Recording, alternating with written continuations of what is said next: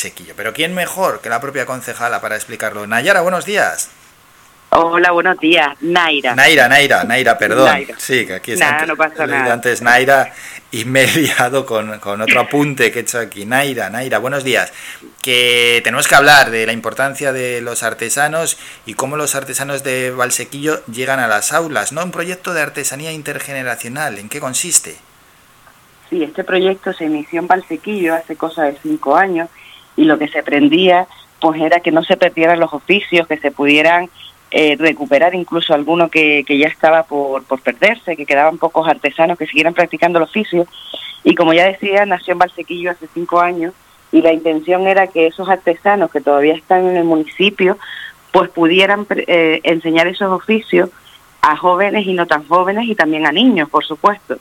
Los hacíamos dentro de la campaña de verano en, la, en nuestra plaza de Tifariti pero bueno, al llegar esta pandemia, pues tuvimos que reinventarnos, ya no nos permitía el poder seguir con esa actividad eh, en la Plaza Tifariti y decidimos pues hacer estos vídeos tutoriales, además con un manual didáctico para poder llevarlo a las aulas y que así pues pues no se, se perdiera el objetivo de este de este proyecto, ¿no? Que era poder que, que los oficios pasaran entre distintas edades. Y bueno, la verdad que lo hemos presentado el pasado viernes, el Día del Artesano. Eh, fue un día bastante interesante donde además vinieron las directoras de los centros a, recoger el, eh, pues esos manuales que habíamos preparado y esos vídeos. Contamos con la colaboración de, de la consejera de Minerva, de Minerva.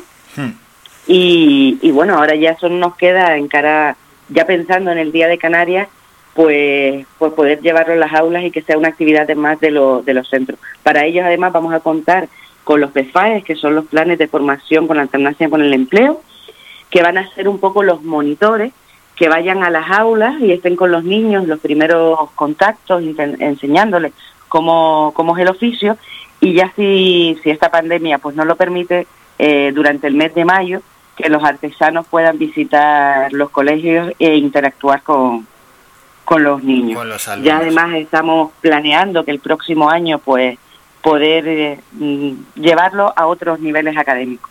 Bueno, pues eso está bien, ¿verdad? También que, que los propios artesanos eh, entren en contacto con los niños, no solo que se vea de una manera audiovisual, sino ese contacto directo. Exactamente, la intención es que ellos puedan visitarlo, pero nos regimos por la pandemia y según vayan su, según se vaya dando. Hemos vuelto al nivel 3 y por lo tanto ya no nos permitirían, por ejemplo, esa visita, pero si de aquí a mayo, junio, pues esto mejora y, y, se puede hacer, por supuesto que llevaremos a los artesanos para que, para que ellos también expliquen su, sus oficios y su manera de, ser, de, de hacerlo, de hacer el oficio. Eh, sin ir más lejos, el viernes un, un artesano me comentaba, dice, es que la forma de la que yo trabajo el mimbre, hmm. solo lo trabajo yo entonces, y yo le preguntaba, ¿pero sus hijos o sus nietos no, no quieren seguir con el relevo? Dice, todavía no le han picado el gusanillo. Pues, ¿quién no nos dice que en una de estas aulas cualquier niño aprende ese manejo y, y continúa con esa forma de, de, trabajar el mimbre y no se pierde, ¿no? Que es al final lo que intentamos. Pues Por eso, si se puede, pues permitiremos que los artesanos vayan a los coles y puedan interactuar con, con los niños. Eso es, que al final estos trabajos de toda la vida no se pierdan y que llegue a los más jóvenes, porque para los alumnos, para estos jóvenes, ¿son chocantes estos oficios o ya conocían este tipo de actividades? No, la verdad que aquí en Valsequillo al menos sí se conocen este tipo de actividades. algunos les sorprenderá la forma de trabajarlo, otros solo conocerían algunos en concreto, pero aquí en Valsequillo la verdad que el tema de la artesanía, como viene de nuestro de nuestro arraigo, por decirlo de alguna forma, pues si se conocen, siempre hay algún vecino, algún abuelo, algún tío que trabaja algún tipo de oficio y, y si no de una forma o de otra se conoce. Además, mm, siempre intentamos desde la institución, además en los colegios también, pues que no se pierdan eh, esos conocimientos, no esos conocimientos, no, sino mm, que no se pierda esa cultura de nuestro de nuestro municipio y de nuestra idiosincrasia, por decirlo de alguna forma.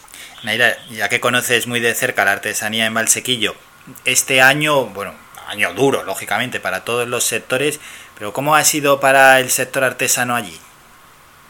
La verdad que ha sido muy duro, muy, muy duro. Date cuenta que los artesanos su forma de, de vender, no, no es la palabra venderse tampoco, sino de promocionarse y de poder, pues, mm, sí, promocionarse y poder conseguir que, los, que sus oficios salgan es las ferias.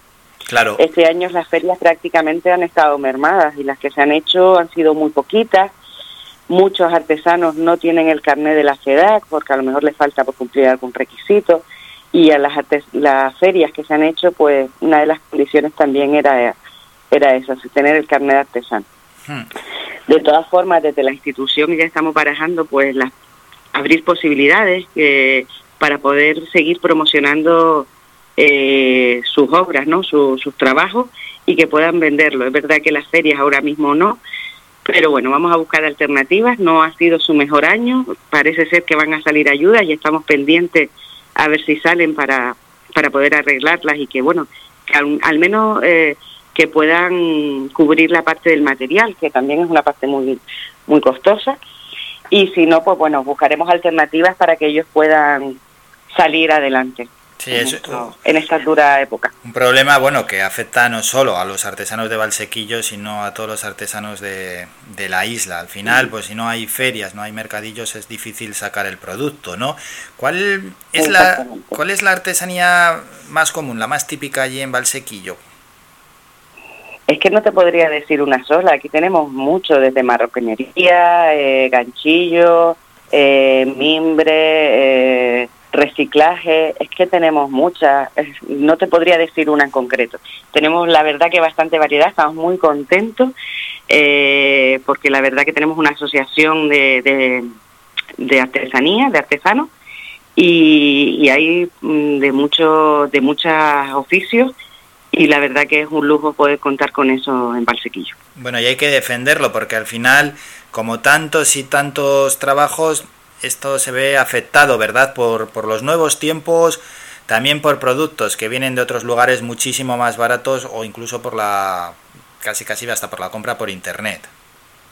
Exactamente, es algo de lo que se quejan mucho los artesanos, es verdad, y ellos son conscientes que muchas veces se quejan los usuarios, ¿no? los, los clientes de que es caro, pero hay que valorar el trabajo que tiene eh, un artesano un, o un producto de artesanía ya no es solamente el trabajar y hacer el trabajo, que ya de por sí es muy laborioso. Muchas veces hay que salir al campo a buscar el producto. Ese producto hay que darle un proceso, que si de secado, que si de mojado, que si... Y bueno, eh, y luego está la, eh, la diferencia de que cuando un artesano trabaja un producto, el producto es único. Y tú vas a tener un producto único en tu casa, o bien para ti, o bien para regalar cosa que comprando por internet o comprando en grandes superficies consigues uno de miles. Que eso también hay que valorarlo y, bueno, yo creo que, nada más que por el simple hecho de lo que significa hacer una labor de este tipo, yo creo que, que, el precio está más que justificado. Sí, sí, claro, porque es que si nos fijamos solo en el precio, entonces la artesanía está perdida.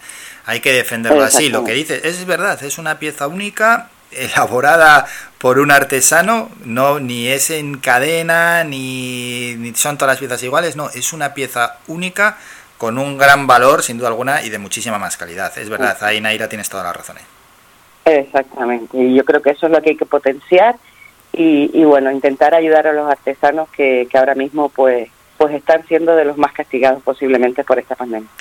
Bueno, y ya para despedirnos, como nos hemos centrado tanto en la artesanía, no sé si se nos ha quedado algo sin decir del proyecto mm, para llevarlo a las aulas, del proyecto de artesanía intergeneracional.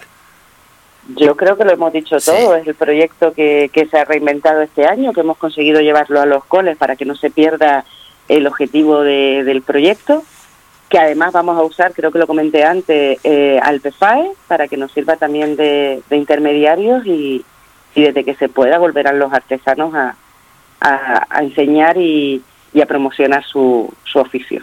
Bueno, pues hemos hablado, por supuesto, del proyecto de Artesanía Intergeneracional 2020 y también era muy importante poner en valor esa, ese trabajo, ¿no? esos trabajos, esa, esa forma de vida que no hay que perder, como es el trabajo de la artesanía. Y lo hemos puesto aquí en, en valor en este programa y además de la mano de la concejala de Artesanía de Valsequillo, Nayara Hernández, con quien ha sido un auténtico placer charlar. Nayara, muchas gracias por estos minutos. Un saludo. Gracias, buen día. Buen día, Nayara. Naira, perdón. Hasta luego, adiós.